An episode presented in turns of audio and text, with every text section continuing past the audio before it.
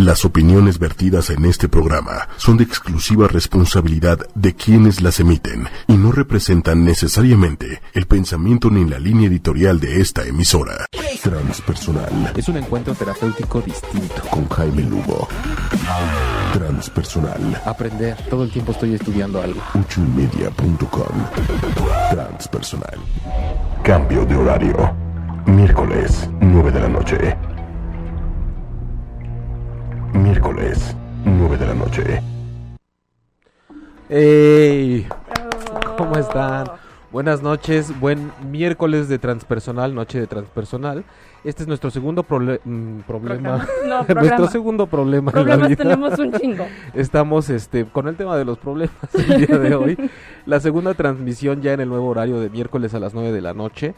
Bienvenidos a quienes eh, nos encuentran en este horario por primera vez y requete bienvenidísimos a quienes ya nos seguían los viernes, como antes estábamos a las 11 de la mañana.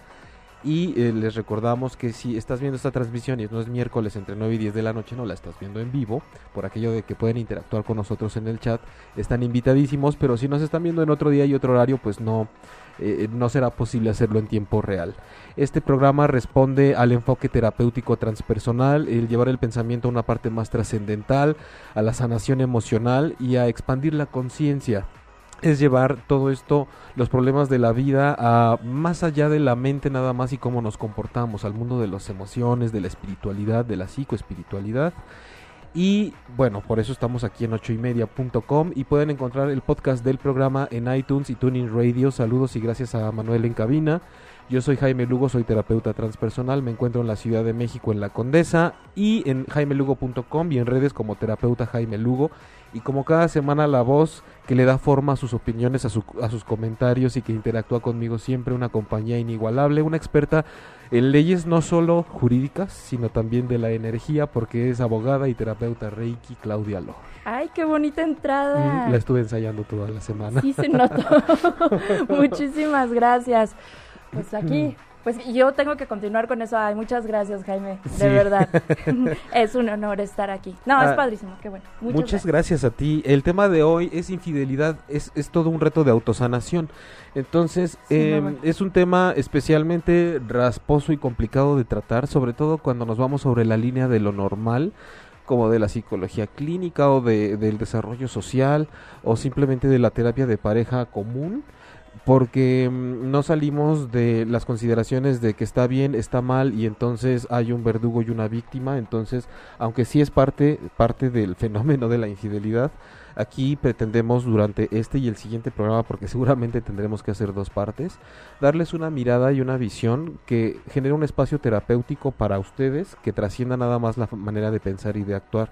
Y sobre todo enfocándonos a cómo podemos ser parte y colaborar en el proceso donde nos reconstruimos a raíz de un conflicto y de un fenómeno que implica traición, engaño, mentira y por qué no decirlo también la verdad un poco un tanto de drama. Mucho drama. Entonces, sean bienvenidos y bienvenidas también a participar, a comentar, a preguntar, a cuestionarnos. Ya tenemos. Ya tenemos, Ya tenemos muchas gracias y este mm, podemos empezar a lo mejor con unos saluditos. María Séptimo, noches, Jaime y Claudia. Noches, María Séptimo. Noches, María, bienvenida. Johnny Racón, buenas noches. Hola, Johnny, bienvenido de nuevo. Quetzali, aquí de Aquí de Agustina y menos estresada en el sillón, gusto verles en su nuevo horario, genial. Gracias, Quetzali, qué rico. Quetzali. Eh, María Séptimo, yo no tengo que hacer los viernes en ese horario, ok. Yo no te, ya, ya vengo listo para los cocolazos, dice Johnny Racón. No, no hay cocolazos. Solamente Este es como... Pu- puede ser que alguien lo sienta como cocolazos, pero pues ya es cuestión de cómo lo siente cada quien. Como decimos a veces, uno dice una cosa y hace una cosa y la otra parte lo siente y lo toma de otra forma. Eh, Ricardo Loar, creo que no lo dijiste. Eh, Sara Díaz, noche y saludos. Sara Díaz, Ah, buena ok. noche, bendiciones. Gabriela Galvez, hola. Este, María Séptimo, Clau, los bucles, se fueron un rato. Ricardo Loar, bonita noche y saludos. Ay, un beso. De- ¿Me dejas decir algo de Ricardo? Claro. Ricardo va a estar como conductor en la, en la marcha, este, bueno, que para mí es la marcha gay. La, la marcha Ah, la LGBTI. Exacto, es que me cuesta muchísimo trabajo. Es el 23, ¿no? El 23 sí va a estar como conductor. Este, Diana, y es un Bien, Ricardo. O sea, pues ahí después nos pasas el chisme. Eh, Diana Sánchez, super, eh, saludos, Super Clau. Saludos, Jessica, Lomelín. Ay, todos son para mí. Ay, gracias. Está bien, no importa. Sabes que Este- te quedas en tu programa, ya me voy. Muchas gracias. Ahora se llama. El programa será. Este, María Séptimo, excelente tema. Esto se va a poner bueno, muy bueno. Leticia Ortiz, saludos, Jaime. Saludos, Leti. Gracias Claro. por acordarte de mí. Ale Méndez, No saludos. como toda la bola de infieles que están escribiendo y se les olvida, ¿verdad? Que aquí somos dos. Muchas gracias. Traje mi porra. Este es un Les drama, ¿te fijas? Esto es a lo que yo llamo un verdadero drama.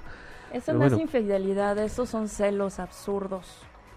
Que ya hablaremos de Mm, ellos. Ya hablaremos de ellos y lo importante, lo, lo relevante de todos estos temas es que, eh, como lo hemos expuesto varias veces, en la infidelidad siempre hay tres puntas, no es un triángulo en donde a mí me han sido infiel, yo he sido infiel o he sido a esta persona con la que alguien ya le fue infiel a su pareja.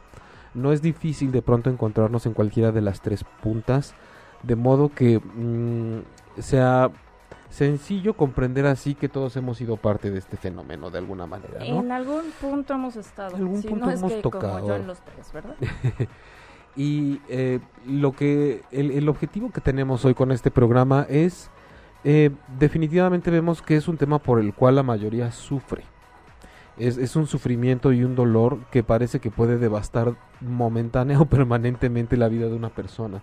Hay veces que no, no hay gente que a pesar del tiempo y a través del tiempo no salen del hoyo de que les deja la infidelidad. O parece que salimos y de pronto algo nos hace ver que la herida sigue abierta y que aunque tengamos una nueva relación, una nueva vida, un nuevo algo, de todas maneras la espinita de que algún día me fueron infiel está ahí. O de que yo alguna vez fui infiel, ¿no? Y que me pueden hacer lo mismo, ahí está. Y es que generalmente es a través de otra relación, ¿no? En donde lo vemos que se refleja y que traemos todavía como cuando mm, imaginemos a alguien que de pronto entró al baño y no se dio cuenta y, y- y no, no cortó bien el papel de baño y entonces se sale y trae el rollo de papel atorado en el pantalón y lo va No arrastrando. está padre el ejemplo. Pero, y, y- y sin embargo, así es, porque es como tratar de limpiar algo, algo que estaba mal, y en el intento te quedaste a la mitad y vas arrastrando lo que debió haberse quedado ahí. Entonces te expones, es incómodo y, y- y significa y no deja de ser un trabajo que no se hizo completo. y que además e- es, así, creo que la reacción de la gente ante ese tema es siempre como de incomodidad, de molestia, como si apestara, oliera mal, como si no tuviera que pasar.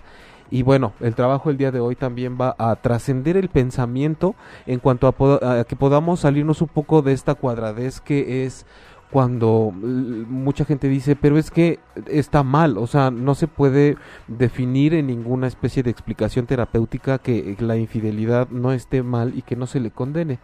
Sin embargo, bueno, siempre es ir más allá porque esté bien o mal o pésima, o sea, la peor desgracia del mundo, es como todos los conflictos del país y que somos un reflejo de ellos, ¿qué hacemos con eso una vez que sucede? No tanto estarnos cuestionando por qué surgió y si debería existir o no.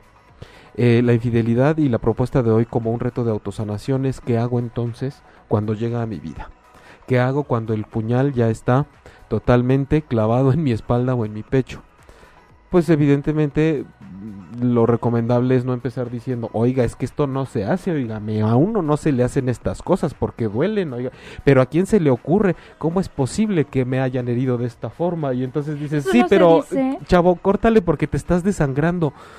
¿A qué hora piensas atenderte? Ah, sí ok. lo puedes decir, pero tiene que ser parte ya de lo que implique una acción para sanar, ¿no? No nada más. Dime, Ay, Big, Big bro- Brother. Big Brother. Ay, Big Brother. a estos temas de para sanarte. ¿Por qué no tratarlos desde antes y tratar esos temas desde antes Ajá. y justamente evitar el desangrarnos? Simplemente pasó y, y no pasa nada. Exacto. Ok, bueno, mira, lo- eh, la cuestión aquí sí es, es, es verdad, implica más como un fomentar y cómo sembrar la semilla de un cambio de cosmovisión en la relación de pareja, porque como aquí sí nos podemos equiparar, por ejemplo, en la parte clínica, sí se trata totalmente de prevención en el área de salud en vez de estar atendiendo desangrados e e- y heridas infectadas. Entonces, desde luego que el mejor trabajo que, que podríamos hacer de sanación es de tener un autoconocimiento profundo y sobre todo abrirnos a una visión holística de la vida. Y sobre todo en estos temas del amor y de la relación con el otro. Porque en el momento en el que entramos en relación con la otredad en general, eh, ya estamos poniendo en juego muchas cosas que tenemos como de bagaje cultural de cómo fuimos educados por papá, por mamá, por la escuela, con la interacción social, con las telenovelas, las canciones. Entonces, si de entrada, como ahorita nos aporta Manuel, nos estamos relacionando con una forma de ver la vida en donde la pareja es exclusividad en todo sentido, eh, y no estoy diciendo con esto que la infidelidad a veces esté bien, porque pues si, hace, si se hace un acuerdo, no un compromiso, y, y, no se cumple, pues cualquiera tiene el derecho de reaccionar y de abandonar la relación. Pero sí es muy importante este, esta consideración que también podamos dejar hoy como una semilla de eh, desde dónde nos relacionamos y con esperanzas de qué y con qué expectativas porque también hay mucho eh, mucho parafraseo nuevo que te dicen que para ser feliz y tener las mejores relaciones debes de no tener expectativas. No, y bueno, y, forzosamente tienes que tenerlas, porque si no, como para qué. Es como, pues sabes que lo mejor es que te relaciones sin enamorarte. Exacto, y entonces no se puede. Oye, a ver, yo, yo mm, digo ya, todos los que nos siguen desde el septiembre, pues saben toda mi vida, ¿no? sí, no, o sea, como para qué la repetimos ahorita. Pero llega un punto en el que después de ser, eh, de, ser parte de este triángulo, donde ya fui infiel, donde ya me fueron infiel y donde ya fui la amante, ¿no? aprendes como de estos tres niveles, ¿no? Y al final sabes qué es lo que quieres, qué es lo que te puedes permitir y qué es lo que no. Necesité pasar por todo esto para hoy decir, si en una relación puedo ser muy abierta con mi pareja y decirle, si te gusta otra, no me preocupa, ve y prueba. No voy a permitir infidelidad porque no me encanta, pero eres libre de hacer lo que tú quieras, porque no estás atado. Y si estás aquí es porque quieres, no porque tienes. Em, eso, y me liga mucho a lo que, a lo que plantea ahorita Manuel, porque mm, esta experiencia, como tú decías ahorita, ya hemos pasado por las tres etapas o los tres lugares.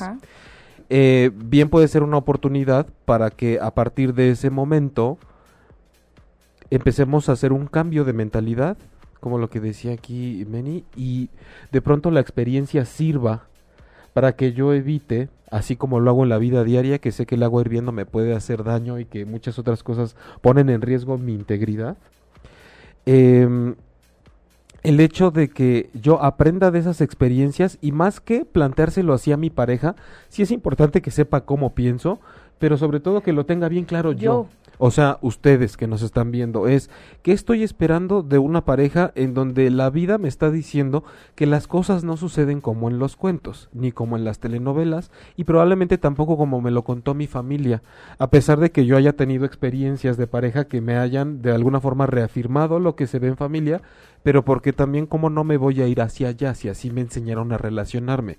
¿De qué forma puedo yo encontrar relaciones distintas si voy con toda el con, todo el entrenamiento de la primer pareja que yo vi en casa, que fue mi familia, de las relaciones tormentosas y tortuosas de mis hermanos, de mis tíos, de mis primas, de que, quien... Perdón, pero es que lo ves hasta, por ejemplo, en, secundaria y a veces hasta en primaria, ¿no? Sí. Estas relaciones en donde el sometimiento a una esclavitud amorosa eh, eh, y, a una posesión de no la voltees a ver.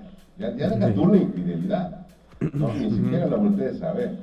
Sí, sí, sí, de entrada hay ese impulso de no puedes voltear a ver a otra persona porque algo pasa en mí, es decir, yo me pongo muy mal porque esa es la lógica además detrás de una relación así. Eh, eh, nada más que no se dice tal cual. Cuando, ¿no? Si, si la gente más bien le dijera a la pareja, tú no hagas esto porque a mí me lastima mucho porque yo tengo una bronca, pero no lo decimos así.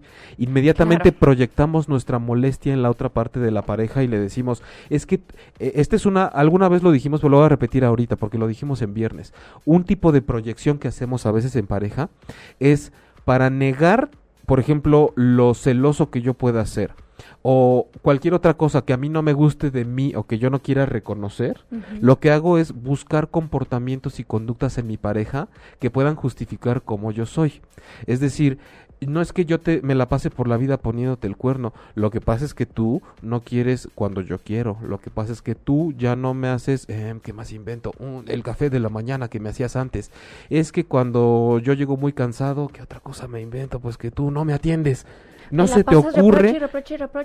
me reprochas todo el tiempo y no se te ocurre, o sea, y entonces, la amante viene y me apapacha así como yo quiero. Y yo proyecto esa falta de compromiso con mi pareja, por ejemplo, en pero es que tú me orillaste ahí. Tú, tú tienes la culpa. Entonces... ¿Y aplica igual al revés? No es que seas celosa, tú eres un cusco. Ah, bueno, eh, por supuesto. Sí, en, en, una persona, por ejemplo, desviándonos un poco con celos, es ¿Yo celoso enfermo? No, yo no tengo celotipia. Lo que pasa es que tú, a las 11 de la noche, quién sabe con quién te pones a chatear y solamente una cualquiera lo hace. O yo no soy celosa. Lo que pasa es que tú le das like a todas las fotos de tus amiguitas. Y entonces empezamos a no a, sacar de la normalidad esas cosas, ¿no? Que podrían ser muy triviales pero entonces nos la pasamos proyectando un montón de cosas y vaciando carencias en la otra parte pero, pero regresando un poco a la, parte de la infidelidad, em, sí, desde luego que se hace una herida tremenda y una herida profunda cuando hay esta mentira. Yo diría directamente proporcional al nivel de falta de autoconocimiento y de autoestima que, que, tiene una persona. Aunque siempre va a doler porque pues no, no, no pasa, eh, no, no, no deja de ser una mentira y un engaño. Sin embargo, Em, lo que a mí la verdad me ha hecho enfocarme profundamente en estos temas y con una insistencia en conferencias, en terapia y en entrevistas y en los temas que traemos al programa es ver cómo una infidelidad de pronto se ha convertido en el tema por el cual se puede desmoronar la vida de una persona y es tan común en todo el mundo, pero no es justo porque quiere decir que no, no nos conocemos bien y no sabemos de no sabemos cuál es nuestra sustancia que, somos es, esta alma que ha encarnado para venir a, tener una travesía en esta vida y aprender cosas. Y, claro que la infidelidad pone en juego un, factor de cosas importantes, un, un, combo de cosas muy importantes que tenemos que aprender. Más allá de la autoestima, cómo me quiero como ser humano es, yo, yo tengo todo, yo soy una esencia que ha venido a participar en esta vida con todos estos elementos corporales y un cerebro y, todas estas aventuras que son el enamorarnos, el tener que ganarnos el dinero, el pan, el tener que relacionarnos y de pronto resulta que esta el alma no, el alma sino todo el aparato que la humaniza se nos atora por una infidelidad y la vida pierde sentido porque alguien prefirió a otra persona durante 15 minutos, media hora o nos cambió por ella simplemente. Entonces, ¿en qué momento tenemos que preguntarnos en qué momento mi vida adquirió y tomó todo su sentido con base en la relación con esa persona. Porque antes parecía que todo estaba bien y de pronto conozco a alguien, me enamoro, me pone el cuerno y toda mi vida se desmorona como si fuera un terremoto.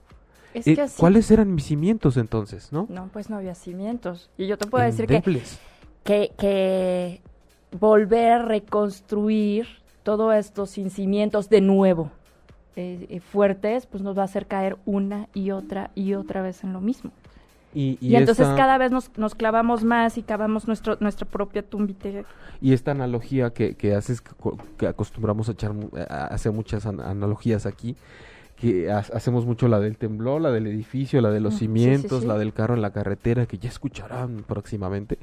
Em, eso es muy bueno, eso me encanta. ¿Cómo estos, estos cimientos, o sea, este temblor, este movimiento y este desgajamiento de mi vida eh, me, me pone en la cara tan claramente que entonces el, el, amor está mal o el amor duele, porque también hay mucha frase por ahí con la que la gente vive como premisa que es de entrada amar duele. Este, hace rato me decía una, una chava en terapia, eh, yo recuerdo que la primera vez que tuve mal de amores me llevaron al psiquiatra y el psiquiatra me dijo, lo que pasa es que estabas enamorada, pero yo te voy a curar.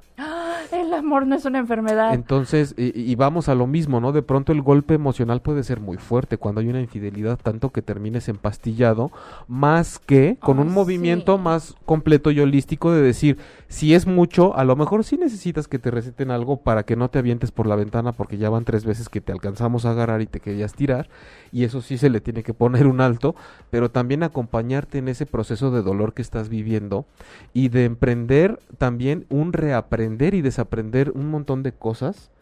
Mm, yo lo que proponemos aquí es eso porque es nuestro enfoque, pero es que siento que así como Sylvester Stallone nos dice te falta ver más backs.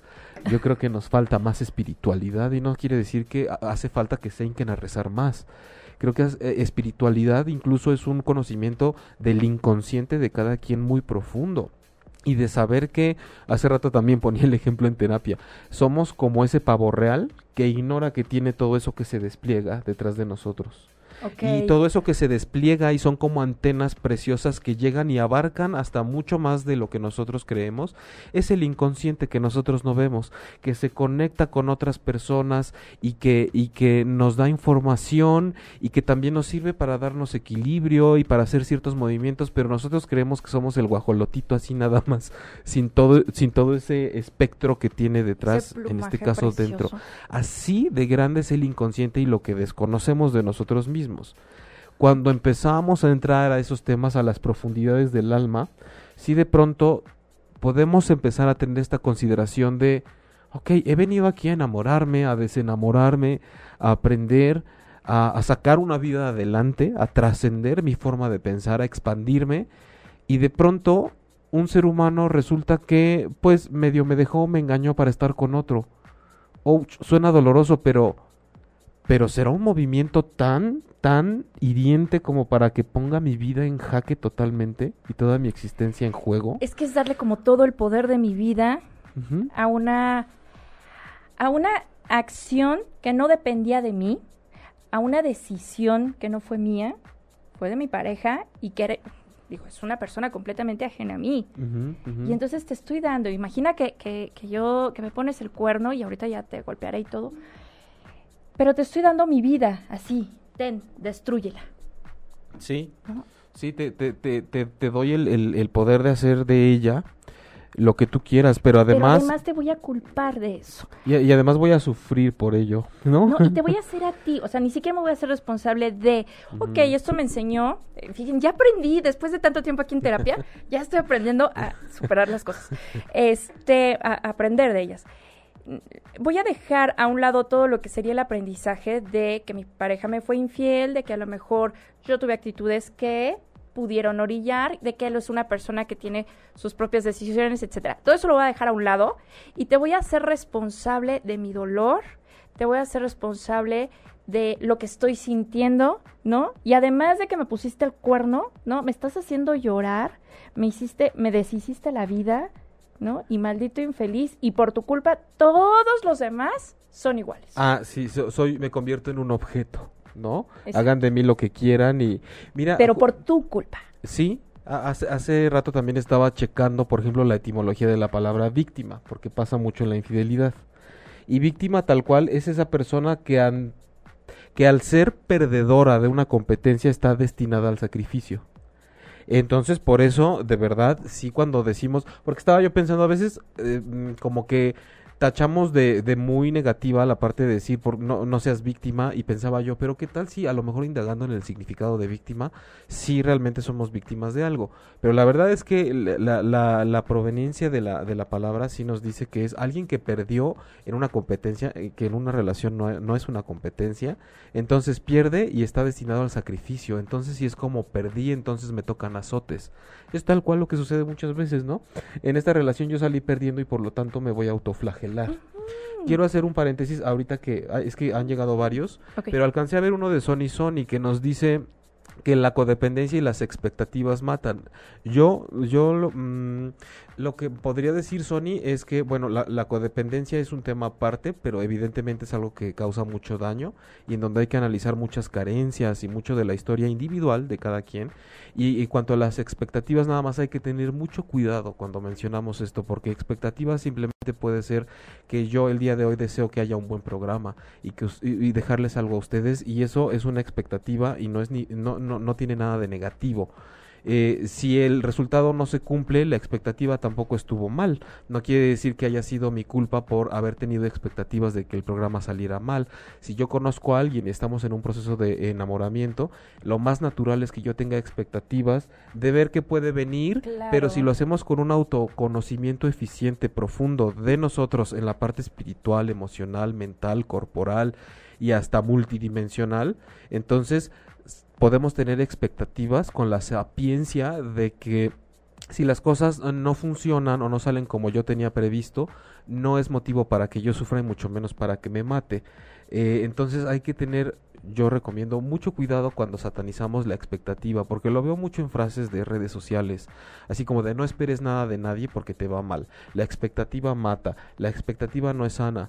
Eh, la verdad es que todos los días tenemos expectativas de todo. El problema es cómo manejamos nosotros la expectativa. Era lo que decíamos. perdón, cómo nos aferramos a la expectativa. Sí, exacto. exacto. por eso decía ahorita, es cómo la manejamos porque sí, a cualquier cosa, como dice Manuel, que nos aferramos, generalmente el desaferre va a doler. Incluso un objeto, si te aferras y te lo arrancan, o te, o te se llevan tus uñas, o se llevan tus yemas, o te rompen una mano, y es lo que pasa en una emoción también. Cuando hay un aferre, un apego insano, porque también hay apegos que se satanizan y el apego es de lo más natural, hay, hay, cuando nos aferramos mucho a algo, a una expectativa, entonces sí viene este desarraigo que duele y cuesta trabajo de procesar. Pero entonces la expectativa no fue la mala, sino la, manera en cómo yo me relacioné al tener la expectativa, ¿no? Eh, ¿Leemos los demás? Por favor. Johnny Racón. A veces la inseguridad es la que nos lleva a ser posesivos, a ser chingativos, a ver moros contra, contra A veces. Dice a veces. Yo digo que siempre, Dice a veces. Como dice Clau, vamos cavando nuestra propia tumba. A veces nosotros mismos, con ese miedo, empujamos a nuestra pareja a buscar en otro lado lo que con uno no tiene. Lo cierto en esto es que sí, creo que no tan lineal como lo proponen algunas personas que ejercen la metafísica, que dicen causa efecto, si, piensan, eh, si piensas en eso se te manifiesta, pero sí en una asociación no tan lineal si tú estás chingue y dale y chingue y dale con que tú estás con otra persona y tú me estás viendo la cara y tú no sé qué, va a llegar un momento en el que no es que tu pensamiento haya sido poderoso, sino en que te vuelvas tan insoportable que esa falta de convivencia sana y de respeto que tu pareja no tiene contigo, sí la va a empezar a encontrar en otra persona. Y a lo mejor te va a ser infiel, pero no porque tu pensamiento sea tan poderoso, sino porque te volviste en un dolor de culillo y entonces ya encontró otra persona con la que se siente más a gusto. Por supuesto. María Séptima, ay, ya bueno, por supuesto, sí, yo fui un dolor de esos. María Séptima, si bien es cierto que la pareja no es de nuestra pertenencia, que es un individuo que debe eh, tener su espacio, pero a veces la otra parte quiere controlar hasta las veces que va al baño, y eso no resulta, que es un poco lo que estabas, este, estabas diciendo ahorita. eh, Johnny, somos luz, somos belleza, somos ese ser con el que compartimos todo si alguien te engaña, ni modo, ni hablar. Lo que te puedes, lo que no te puedes permitir por nada del mundo es serte infiel a ti. Engañarte a ti, engañarle a eh, entregarle tu vida a alguien más, que alguien más mueva los hilos de tu vida. Tú eres responsable de lo que vives y tienes, nadie más. Nada ni nadie fuera de ti puede hacerte daño si tú no lo permites. Para que duela, tú tienes que abrirle las puertas al dolor. Y te puedo decir que en teoría y en palabras se oye maravilloso y todos lo entendemos y razonamos. Cuando nos sucede todo esto, de pronto se va atrás y dices, no, sí me está doliendo. Sí, no, lo, que pasa es que es momento de poner, de, de sentir. Es que aparte de eso, me puedo dar el lujo de decir, me pusieron el cuerno, me voy a tirar tres días, porque eso es lo que necesito para volverme a levantar. Desde luego, desde luego que sí. Em, de las preguntas más frecuentes que hay en todo tipo de actividad y también en terapia es, a ver, yo vengo a que me deje de doler y quiero ver cómo le hago. La manera, sí hay, he cambiado de opinión, antes decía que no, sí hay una forma, receta mágica, muy buena, para que uno deje de sentir dolor emocional. Y es sintiéndolo. Tengo mm. que dejar que pase. claro. Y que, y que me transite la emoción y el dolor que tenga que transitarme. Y el dolor es la única forma que tiene naturalmente de irse desvaneciendo poco a poco. ¿Cómo haces que permanezca y no te deje en paz? Resistiéndote a sentirlo. Y entonces evades, haces como que no está pasando o te tomas eh, cualquier otra cosa eh, y, haces de cuenta que no está. Y el dolor es de los compañeros más pacientes en la vida. El dolor se pone así y se observa y te observa y te dice, ya trataste de evadirme todo el día, me voy a esperar a que te duermas Y llegaré, por eso muchas veces llega en la noche, porque nos agarra cansados y con la guardia baja. Es como una inyección de vitaminas, ¿no? De esas que duelen y aparte se va esparciendo. Lenta y dolorosa. Lenta y dolorosa. Eh, como, es como bedoyecta el cabrón. Ah, ah. No, y sabes que además vengo a fortalecerte vengo a fortalecerte, vengo a darte, soy una herramienta, el dolor como compañero y cómplice de un proceso en el cual nosotros, pues igual, sí, como hemos eh, dado el ejemplo y ahorita nos recuerda Manuel, puede doler, desde luego, pero, pero viene a mm, ayudarte a trascender. Entonces es como muchos de los alimentos, incluso no nos gustan, pero qué bien nos hacen. El ser humano está peleado con lo que no le gusta y cree que por eso es malo tenerlo o que llegue a su vida. Entonces hay que e, es una labor, yo creo que eso es lo que nos vamos a poner como reto en el programa y no nos vamos a, este programa no se va a acabar aunque lleguemos al 2073, mientras no lo logremos, en algunas personas por lo menos, el saber que el paradigma de vida bajo el cual vivimos no es el que más nos conviene no, no, vivimos creyendo que la pareja es nuestra, que si nos pone el cuerno es lo peor que nos puede pasar, que lo peor que puede suceder es que una persona se muera, cuando la muerte es parte de la vida, cuando sí tenemos que llevar por un proceso de duelo y de dolor que es la aceptación de la no convivencia física, pero porque no nos relacionamos de otra forma con la vida, nos falta espiritualidad y nos falta un manejo emocional. Entonces, entrándole más a estos temas nos damos cuenta que el manejo de la vida es otra cosa, otra cosa, es va mucho más allá de lo que nos enseña incluso la escuela. Eh, estamos basados nada más en lo que tenemos, tengo pareja, tengo pareja, no tengo pareja, tengo dinero, no tengo dinero, tengo éxito, no tengo éxito, los demás me reconocen o no me reconocen, eh, tengo una buena pareja o no, me pone el cuerno o no, a mí me han puesto el cuerno varias veces o no me lo han puesto. Queremos estar, estamos neuróticamente midiendo todo el tiempo. Y eh, hay otros comentarios, que unos que me aparecen a mí como los más recientes, no sé si sean mm. de antes. No sé, mira, Meli Uribe, buenas noches, excelente tema. María Séptimo, entre más te resistes, duele más. Cristina, el dolor es parte de la vida y cuando nos resistimos se convierte en sufrimiento y ese ya es opcional. Exactamente, ¿quién puso eso? Cristina Lo, lo puso ella y, y, también algo similar puso Cristina. Bien, muchas gracias, digo, por aceptar esa visión.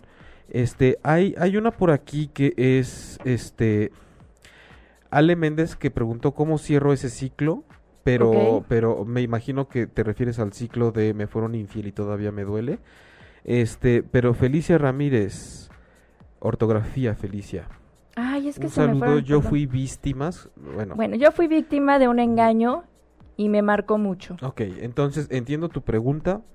Gracias, Felicia, además por tu confianza para abrirte y exponerte así. Eh, víctima de un engaño y me marcó mucho. De entrada, por favor, revisar el concepto de víctima. Mm, víctima, si tú no dejas de considerarte víctima eh, a través del tiempo, lo vas a seguir siendo. Sí te marca mucho, pero eh, Felicia, te invito a que hagas este trabajo de introspección, si buscas libros, talleres, terapias o sigues el programa, para saber que tú eres mucho más que una mujer a la cual un hombre la engañó.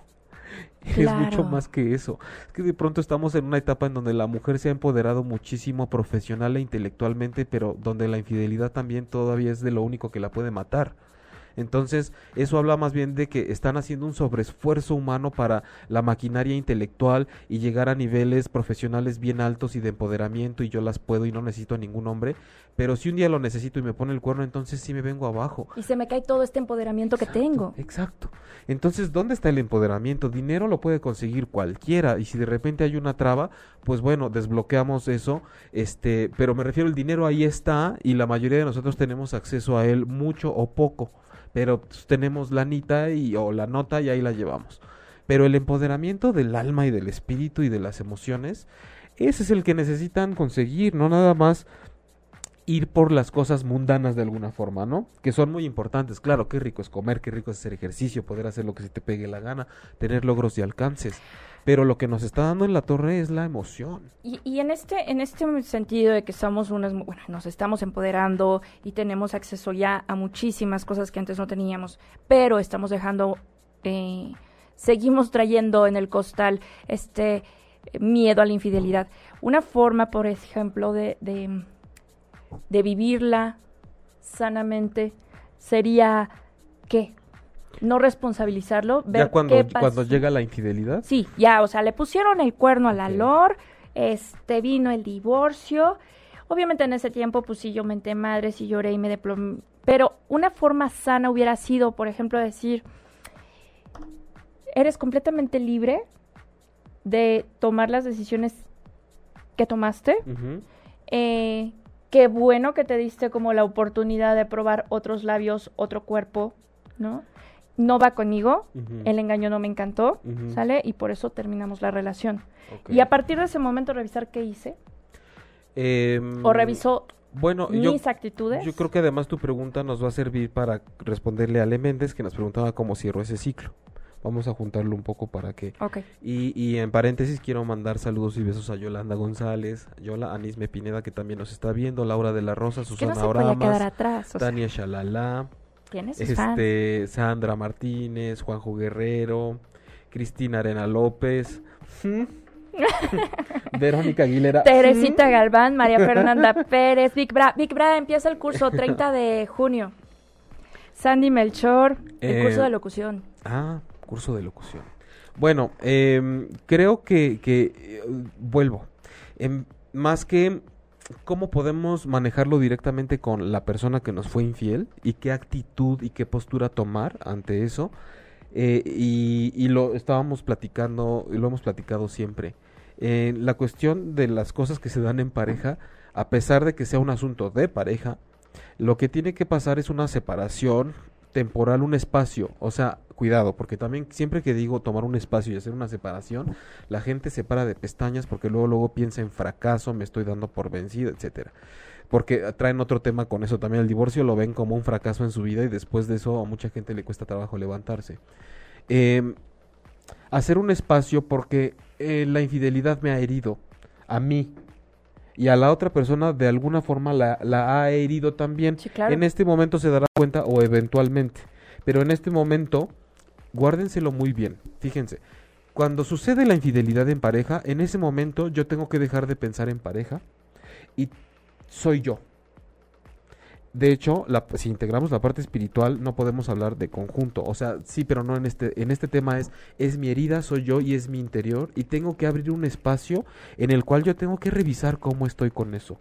No puedo empezar a actuar en el momento, porque aunque yo esté enojado con quien me fue infiel, tengo que respirar profundo y decir cómo, esto- cómo está respondiendo mi cuerpo y mi forma de pensar ante esto.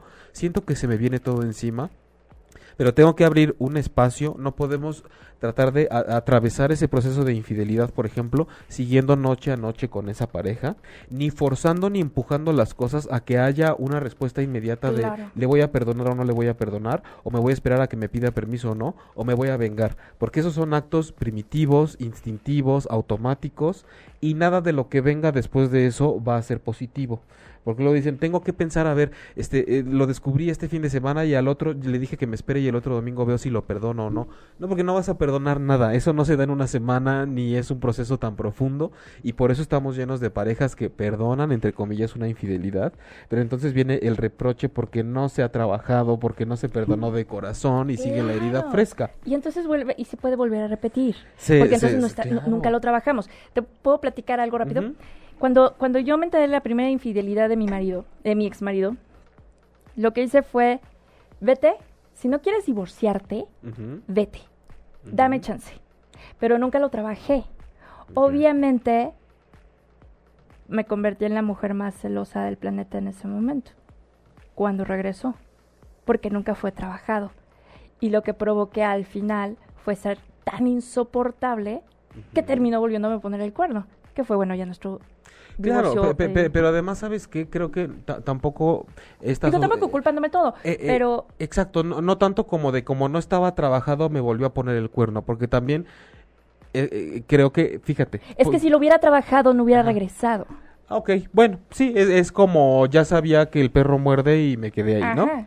Y, y- y sin eh, simplemente es un perro que muerde y punto. Lo que pasa es que cuando muerde duele, ¿no? Muerde unas perras.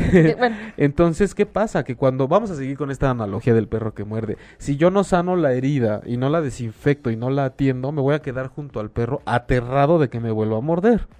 Y, lo más probable es que suceda. Ahí también es como otro tema porque de pronto dicen la persona que es infiel una vez eh, lo vuelve a hacer o no se le quita. Pero voy a estar en esa esquina con un palo muerta de miedo que me va a morder y en cuanto se acerque yo le doy de palazos, aunque no me quiera morder. Y entonces yo no estoy colaborando, pero sí ni de relajo con mi proceso, ¿no? Con la autosanación, que esa es la propuesta de hoy, es porque siempre ante una infidelidad nos vamos a estos extremos y a pensar que somos víctimas y es algo que me marcó y me va a doler y me tengo que vengar y entonces todo lo malo recae en mí y lo último que se nos ocurre es como los lobos, aislarme, lamer mi herida, autoconocerme, revisarla, saber por qué mi vida se está deshaciendo por una infidelidad, en dónde tenía yo mi autoestima para que de pronto alguien que pues me es infiel, todo mi aparato intelectual de autovaloración, mis logros en la vida y mi situación emocional se quiebren. Era es como una ilusión y te das cuenta que lo que parecía un mármol en mí de pronto se convierte como en papel le soplas y es un diente de león, se desvanece. Esa es la ilusión del ego, el creer que yo puedo construir algo que está bien hecho y de pronto en lo más esencial en el espíritu resulta que la flama está en el mínimo, está el piloto automático, eh, no me conozco en lo absoluto porque creo que una persona cuando operamos desde solamente las creencias y viendo la vida como una competencia y midiéndonos en solamente ver si somos buenos o malos, estamos operando nada más desde el ego. Y no es que el ego sea malo, es una herramienta. El problema es que tenemos muchas herramientas y solo usamos una. Entonces cuando una ya no nos sirve o se nos rompe, resulta que vemos la cajita de herramientas pero tenemos unas que no sabemos ni usar. No sabemos ni usar y de pronto todo todo se convierte en una crisis porque aparte me culpo y digo, pero ¿cómo no puedo usar todas mis herramientas en la vida? Mi parte emocional, ¿cómo se hace? Por eso un proceso terapéutico es eh, no solo el transitar por esta parte del dolor, sino también se convierte en una especie de entrenamiento en donde yo me tengo que autorreconocer y autoempoderar a través de esa sanación de heridas. Y es así, por ejemplo, como, y se los digo fehacientemente, porque a pesar de que somos personas que hemos pasado por ahí en experiencias personales, lo, lo veo a cada, a cada momento en el trabajo en el consultorio. Muchas de las consultas que yo recibo es por gente que se iba a casar y ya no se casó, por gente que viene arrastrando una infidelidad o un divorcio de hace muchos años. Y lo, lo, lo único se dice muy fácil, pero lo que falta es un proceso de atravesar y revivir la experiencia para recuperar lo que faltó de mí, porque traigo un dolor atorado. Es como un hueso que se ha roto y se quedó así y entonces hay que acomodarlo y va a doler pero fue lo que no se hizo mucho tiempo. que entendió un huevo atorado, pero yo dije hueso atorado. Es que a veces soy medio gangoso. Entonces puede ser un hueso o un huevo atorado y el chiste es que desatorar duele, duele. No. no, sé. Sí, no, pues ya, pero esta llaves dice que sí. No, no, no, yo no sé. ¿O eres Claudio? No, no, no. Entonces, este, Sí, e, este proceso, por ejemplo, y, lo he trabajado mucho en terapia y afortunadamente es, eh, eh, es un proceso que tiene esa función reparadora de que la persona le encuentre el sentido a un dolor que trae atorado y bueno, a veces en mi consultorio de pronto creo que me, ha dado miedo decir a ver si afuera la gente no cree que está pasando algo muy malo adentro porque hemos entrado en procesos de pataleo, grito, araño y aviento cosas. Y es que simplemente estás viviendo lo que no pudiste vivir en ese momento. Y eso es lo que te traía con dolor de cabeza, con gastritis, con colitis, con esa falta de ganas de vivir, con esa ese freno para poder relacionarte de nuevo, un, un dolor en donde el alma no le queda más que ser testigo de lo que tú estás viviendo desde el ego. Entonces, yo espero estar siendo lo suficientemente claro y de todos modos les prometo que el próximo programa vamos a seguir hablando de esto porque al menos en este creo que, bueno, todavía tenemos unos minutos. Este, y, tienes algún comentario y vemos si hay más preguntas. Perdón, en lo, ah. personal, de repente un proceso parecido, en, lo que resultó benéfico a mi persona, a mi ser, fue más bien como... Eh, enmendarme conmigo mismo. Siempre me había dedicado a otras personas, ¿no? Eh, a entregarme el 100% a otras personas y me había olvidado de mí. Sí. Y de repente fue como de, a ver, a ver, a ver, Hagámonos a un lado, vámonos a donde yo quiero o, quisiera estar. Sí. Voy a hacer me voy a apapachar a mí, a, a le voy a preguntar qué quieres hacer, por qué se te antoja, es el del espejo. Sí. Lo hice sí. y creo que encontré como una paz de, ok, ahora sí estamos bien, tú y yo estamos bien. Eh, es padrísimo, porque tuviste una relación contigo mismo. Sí, y, y, sabes que Manuel, eso es de lo que decía hace rato, que la gente de pronto cree que un encuentro con la espiritualidad es algo que incluye ángeles o una cuestión eh, así, y, y es un encuentro que uno tiene consigo mismo.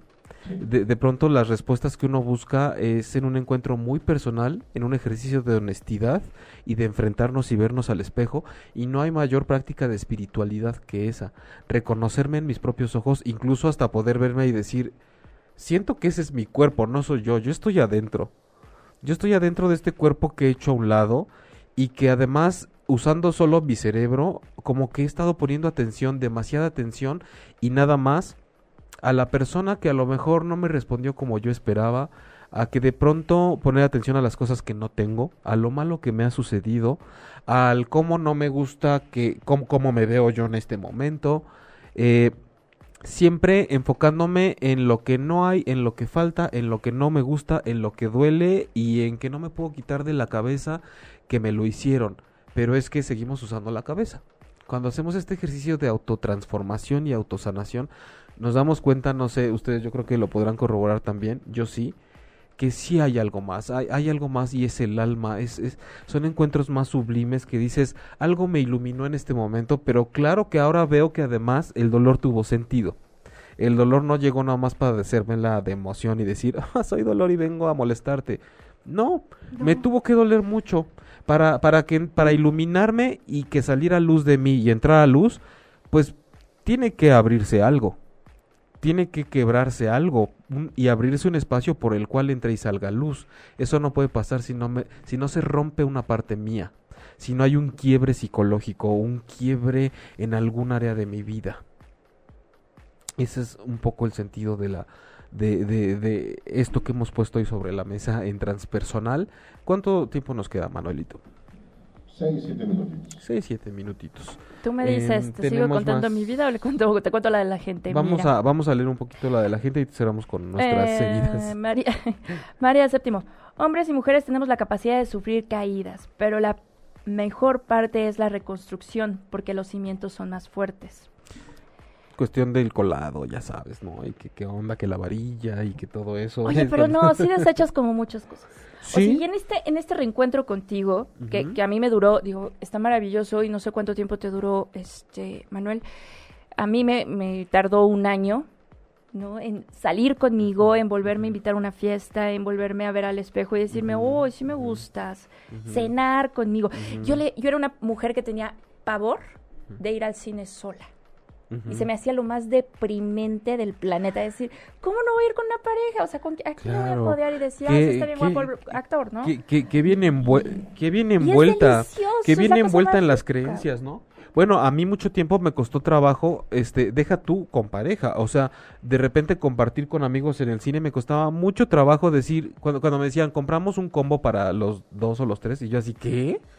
Yo quiero mis palomas y mi refresco. O sea, ¿por qué vas a estar metiendo las manos en mi... Co o sea, pero en cosas tan simples como esas, que yo, yo, era como de, voy a vivir mi experiencia al cine, yo, Jaime, y voy en compañía. No voy mezclado ahí, a, ¿sabes? No, no es receta, no, yo creo que no es este, pues mi experiencia no puede ser igual para todos o, o, o servirles a todos, pero mi primera salida sola, después del divorcio, de, la separación, de haberlo corrido todo, y meterme al VIP, al cine, apapacharme y decir, aquí yo solita, mi mantita, me compré mis crepas, y fue, bueno, salí así de, no pasó nada. Te entiendo perfecto, pero no puedo evitar hacer un chiste. Porque Claudia dijo, claro, hay que hacer un encuentro con la espiritualidad y el alma, irnos al VIP. Porque si no, cálmate con el enchincho, ¿no? Entonces, ¿qué onda? dijo, bueno, obvio a la sala tradicional, pero sin ni...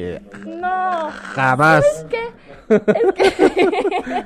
pero aparte, una cosa eh, eh, chistosa es que, por ejemplo, no sé, metes a algún bar, a algún lugar y es de ¿cuántas personas? Una. Quedan viendo así como de Sí. Pero, y no, querido, tú eres hombre. Y a lo mejor hasta les causa mm, cierto conflicto. Cuando llegas a un bar sola, porque yo dije, como Sex on the City, me voy a una barra de un bar y me voy a tomar mi copa y, yo sola. Y, en cubana, ¿sabes además. qué? me voy a una barra, un bar, un Sex on the City. Y ah, como oh. New York con mi verdad. Pero entonces, ¿sabes qué? No te dejan en paz. Digo, y no es porque yo esté muy guapísima y no es porque yo pero es no ah, te dejan en paz porque como mujer te están jode y Pero además aquí eh, entra en juego esta parte de que también ir a un bar es, es, digo, no, no tendría que ser así, pero es la experiencia más eh, en ese sentido eh, donde entra en juego el ego, ¿no? Y, y el, el, el, vaya, no estamos yendo a una experiencia de vida como muy profunda.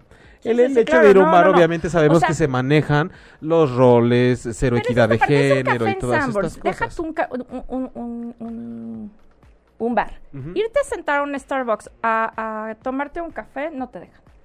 Porque la gente te ve con una lástima. Pero, y, y, esos son uno de los miedos que surge también cuando viene una infidelidad, ¿no? De entonces ahora soy la dejada, el dejado, y entonces mi proceso de reconstrucción se ve también a prueba y se ve este mm, dificultoso por dificultado por esta esta sensación de y ahora qué voy a hacer ahora yo solo ahora yo sola.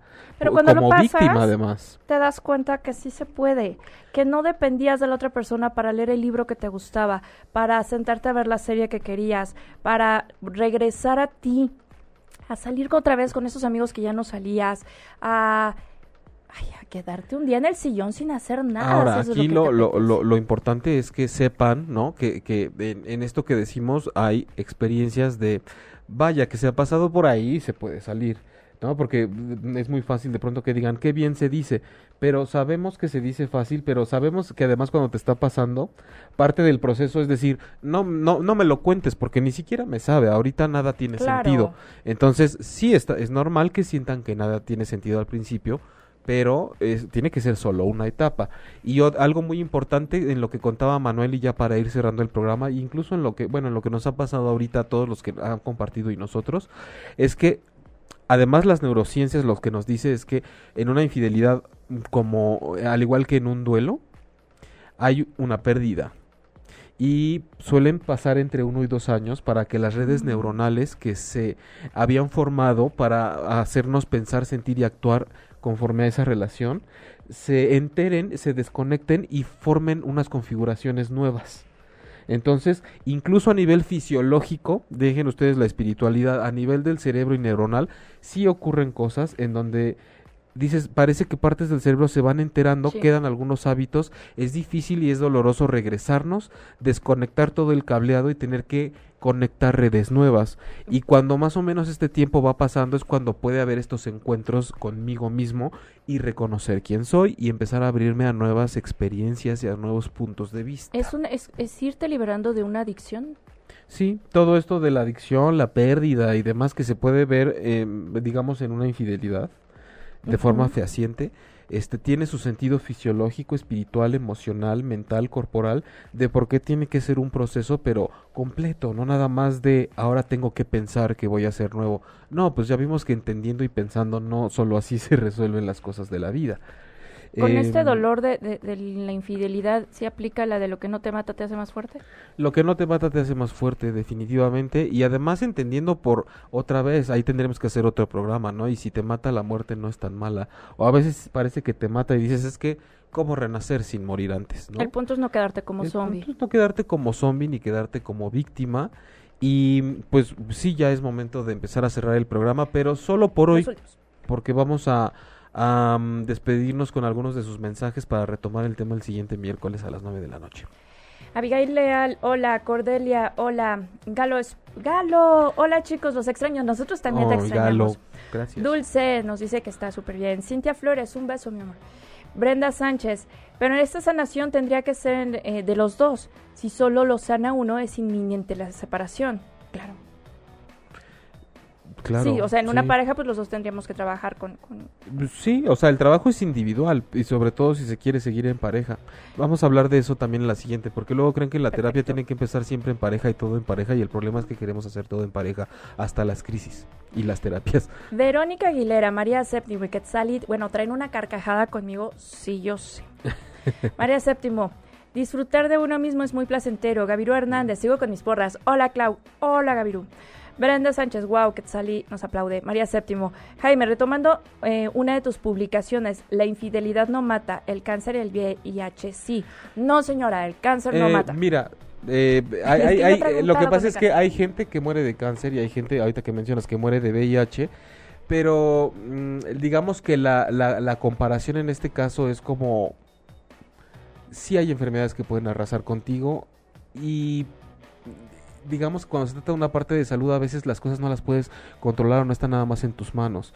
Una infidelidad sí está totalmente en tus manos como la abordes e incluso si llegas a la muerte por una depresión de esas, Sí, claro. pues sí fue porque no colaboraste de una forma eh, responsable en el proceso. Pero no te mató la infidelidad, te mató la depresión por el, no haber el man- el manejo, ¿no? El manejo que tú le diste a ese reto de la vida, eh, el cómo colaboraste o no con eso. Exacto. Este, Quetzali, faltó mucha tela, sí, Faltó muchísima. mucha tela, Seguimos. Quetzali, pero nos vamos a ver aquí el próximo miércoles a las 9 de la noche. Y Sonia Marlo te Eh, manda besos. Gracias, besos, besos y abrazos a todas, a todos por haberse conectado con nosotros. Gracias a Manuel en cabina, gracias ocho y media.com. Eh, Claudia, tus redes. Claudia Lor, locutora, Facebook, Instagram, Twitter.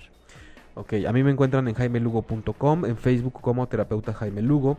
Gracias a todos los grupos que nos dejaron entrar como cada semana, a sus corazones, sus ojos, sus oídos, Goma Mi Go, este, sanación emocional, eh, todos los grupos de pareja, de conciencia, de espiritualidad, de bienestar emocional.